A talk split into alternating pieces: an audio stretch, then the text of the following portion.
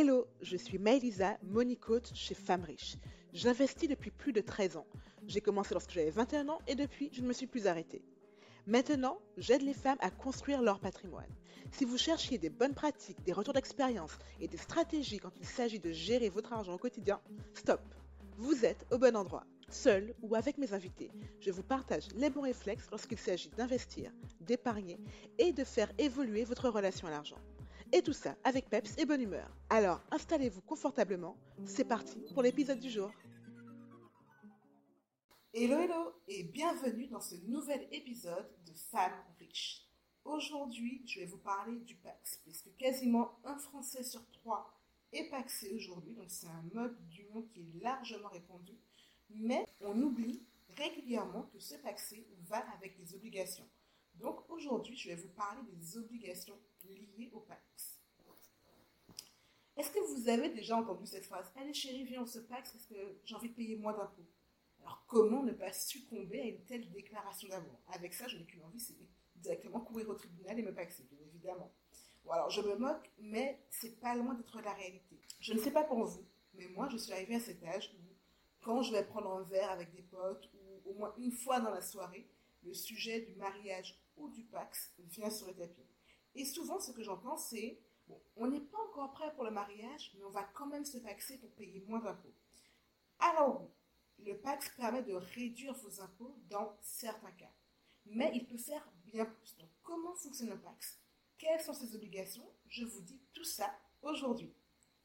Pour planter un peu le décor, il faut savoir que le Pax va avec quatre obligations. Et derrière le Pax, du coup, il y a bien plus que simplement une réduction d'impôts. La base des bases, c'est que le Pax est un contrat qui va permettre d'organiser la vie commune entre deux personnes majeures, bien évidemment. Et quand je dis vie commune, ça inclut le logement, l'argent, la gestion du patrimoine, mais aussi la gestion de la succession. Donc, à partir du moment où vous êtes paxé, votre relation avec votre partenaire est strictement encadrée par la loi. Et il y a quatre obligations de base qui vont avec le PAX. D'abord, le fait de vivre ensemble. Ensuite, le fait de vous aider matériellement. Troisièmement, le fait de vous porter assistance, y compris morale. Et enfin, le quatrième point, c'est être solidaire de vos dettes. Alors, je vais passer en revue ces quatre obligations pour vous aider à mieux comprendre en quoi le PAX vous engage. Let's go! Je vais commencer par la vie commune. On n'y pense pas souvent, mais le fait de vivre ensemble est inclus dans la définition même du Pax. Donc, que ça soit euh, dans une caravane, sous une tente, pour faire le tour de France, ou dans le dernier co-living à la mode, avec votre partenaire, vous devez avoir une résidence commune. Alors, en pratique, ça donne quoi? Il va y avoir trois cas. Le premier cas, c'est que vous étiez déjà colocataire. Le deuxième cas, un seul de vous deux était locataire. Et le troisième cas, l'un de vous deux était déjà propriétaire de sa résidence principale. Donc le premier cas, vous êtes déjà colocataire, donc vous viviez ensemble avant la conclusion du Pax.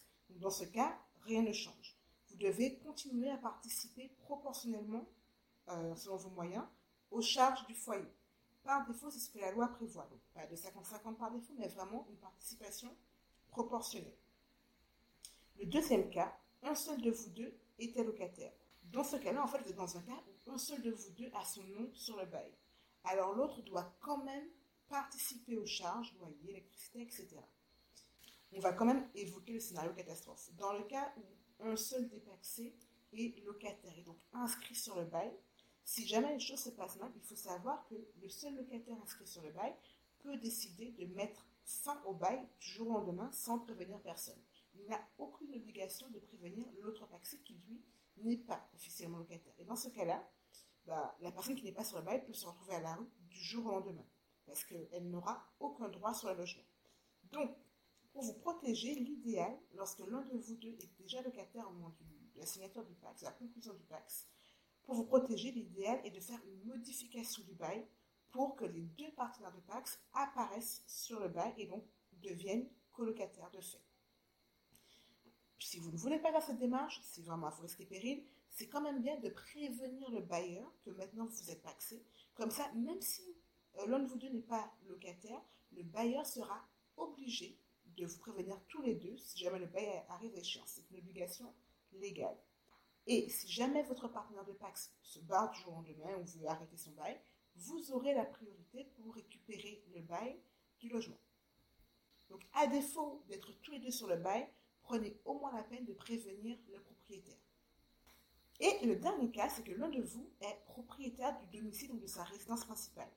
Dans ce cas-là, l'autre doit absolument, pareil, participer au paiement des charges quotidiennes, mais pas aux gros travaux. Donc pareil, ici, je vais évoquer le scénario catastrophe. Donc ce statut est très bâtard parce que si, votre si le partenaire de Pax qui est déjà propriétaire décide de vendre le logement, il peut le faire sans en parler à l'autre euh, partenaire de Pax. Et dans ce cas, ça peut faire mal. Du jour au lendemain, encore une fois, vous pouvez vous retrouver sans domicile, à la rue. Et dans ce cas, vous n'auriez droit à rien car vous n'êtes pas propriétaire du logement. Dans ce cas, il n'y a pas de solution miracle. Il y a une alternative qui fonctionne bien. C'est le fait de remettre en location le logement déjà acheté et de devenir par exemple propriétaire d'un nouveau logement que vous pouvez acheter en SCI ou en indivision. Et je vous ai euh, parlé de différentes manières d'acheter ensemble quand on n'est pas marié dans euh, dans un épisode du podcast. Je vous mettrai le lien en description. Donc si je reprends, la base des bases quand vous paxez, c'est que vous devez vivre avec votre partenaire de Pax et ça implique de participer équitablement aux charges. En fonction de la situation, propriétaire, locataire, vous ne serez pas protégé de la même manière. La deuxième obligation du PAC, c'est l'entraide matérielle. Donc, on a déjà vu, avec le logement, vous êtes obligés de participer tous les deux au paiement des charges. Cette obligation d'aide matérielle s'étend à tout ce qui touche au bon fonctionnement du foyer. Ça va inclure les dépenses pour les enfants que vous avez ensemble, les dépenses pour la nourriture, les dépenses également liées à la protection de la famille, type assurance, etc. Pour toutes ces dépenses, par défaut, la loi s'attend à ce que chacun de vous participe à la hauteur de ses moyens. Encore une fois, pas de 50-50 qui est approuvé. Ici, on partage équitablement et proportionnellement les, euh, charges en fonction de vos revenus respectifs.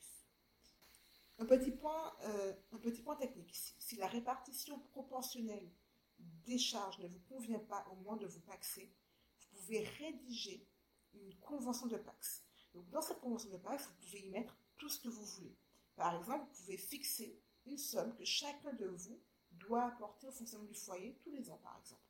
Vous, avez vraiment le champ libre et dans le cas où vous voulez euh, faire une convention de Pax sur mesure, n'hésitez pas à vous faire accompagner d'un notaire. Il faut savoir que la convention de Pax a une valeur légale. Donc, si vous sentez qu'il y a des sujets qui peuvent être source de tension, de conflit, d'incertitude dans le futur, n'hésitez pas de vous mettre d'accord en amont, pour que tout se passe bien, pour pouvoir euh, prévoir de comment vous voudrez gérer les situations dans le futur. Donc, si je reprends, dans la partie aide matérielle, on inclut en plus des charges basiques liées euh, vraiment à l'habitation, au logement commun, toutes les charges de fonctionnement du foyer. La troisième obligation correspond à l'obligation de soutien mutuel. À partir du moment où vous êtes paxé avec votre partenaire de Pax, vous devez vous apporter une aide réciproque. Et ça va bien au-delà de la simple aide matérielle dont je vous parlais juste avant. Le Pax est une union. Donc concrètement, avec votre partenaire, s'il y a des soucis de santé, de perte d'emploi, euh, s'il y a des situations de détresse émotionnelle, etc., vous devez l'aider moralement et ou physiquement. En fait, il y a un vrai devoir de loyauté qui est inclus dans le Pax. Et à partir du moment où vous êtes paxé, vous devez cette loyauté. Et si l'un des deux partenaires n'est pas à la hauteur du soutien attendu et prévu par la loi, celui des deux qui a été lésé peut faire deux choses. La première, c'est résilier le Pax. Et il peut aussi entamer une demande de dédommagement pour comportement préjudiciable. Vous voyez bien que euh, on ne se paxe que pour réduire ses impôts. Il y a vraiment des obligations et de soutien matériel et de soutien émotionnel qui vont avec le Pax, donc euh, n'oubliez pas ça. Et enfin, la quatrième et dernière obligation, c'est d'être mes dettes. Et oui, quand on s'unit par le Pax, il y a une solidarité au niveau des dettes financières. Alors je vous rassure, ces dettes ne sont pas illimitées.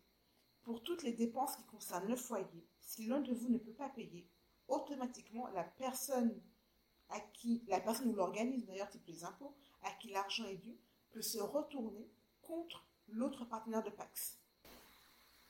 Et oui, dans certains cas, le PAX permet d'accéder à une diminution d'impôts.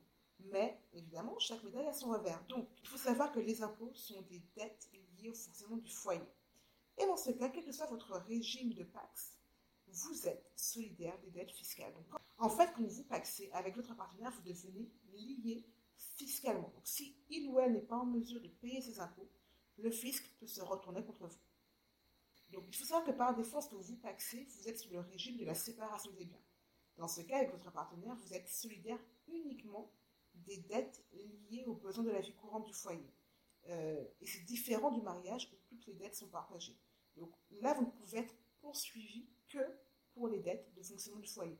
comme je disais, les impôts, le paiement des assurances, euh, le de crédit consommation associé euh, à l'achat de nourriture, etc. ça veut dire que si votre partenaire s'amuse à faire des, crédits conso qui ne remboursent pas pour acheter des voitures, pour partir en voyage, ça ne correspond pas au fonctionnement classique du foyer. Sur ça, vous n'êtes pas solidaire. Et autre point important, vous êtes solidaire, euh, par exemple sur les crédits, des crédits que vous avez co-signés. Donc, en gros, si une dépense est totalement exagérée par rapport à votre style de vie, votre niveau de vie, ou qu'il a fallu faire un crédit conso ou IMO sans votre accord, vous n'êtes pas solidaire de la dette dans le cadre du PAX. Et là, je mets quand même un point d'attention. Là, tout ce que je vous ai dit, ça vaut pour le régime par défaut du PAX, qui est le régime de la séparation des biens. Par contre, si au moment de vous paxer, vous choisissez le régime de la communauté des biens, dans ce cas, vous êtes solidaire de toutes les dettes.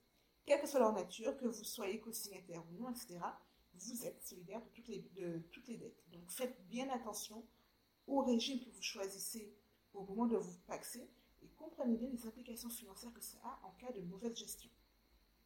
Alors du coup, je vous repose la question, on se paxe ou pas?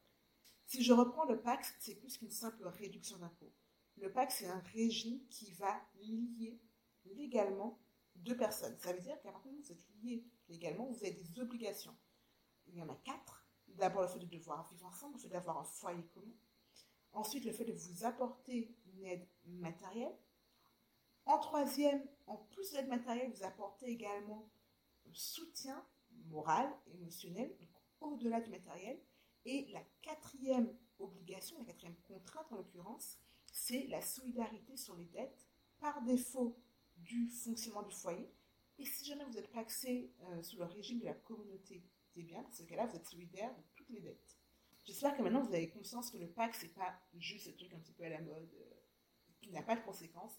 Il vous engage. Donc également, vous paxez à des conséquences. Prenez le temps de les étudier. Prenez le temps de comprendre vos obligations. Et prenez le temps, évidemment, d'en discuter. Alors, clairement, avant de vous paxer, vous devez avoir un sérieux money avec votre partenaire.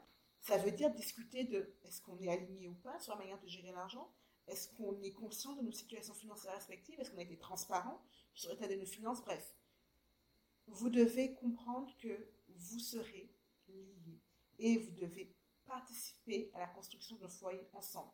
Donc financièrement, pour vous, ça aura une implication sur votre matrimoine et sur votre sécurité financière. J'espère qu'avec cet épisode, vous avez mieux compris comment le PAX fonctionnait et comment le PAX liait surtout deux partenaires. Je vous laisse là, c'est le moment de gérer votre argent comme une reine. Bye Merci d'avoir écouté cet épisode jusqu'au bout. J'espère qu'il vous a plu et qu'il aura été plein de valeur pour vous. Et si c'est le cas, je vous invite à laisser une note sur votre plateforme d'écoute. C'est une petite action pour vous, mais qui a une immense importance et qui aide énormément le podcast à être plus visible et à apporter de la valeur à plus de femmes. Un immense merci à celles qui prennent déjà le temps de le faire. À bientôt!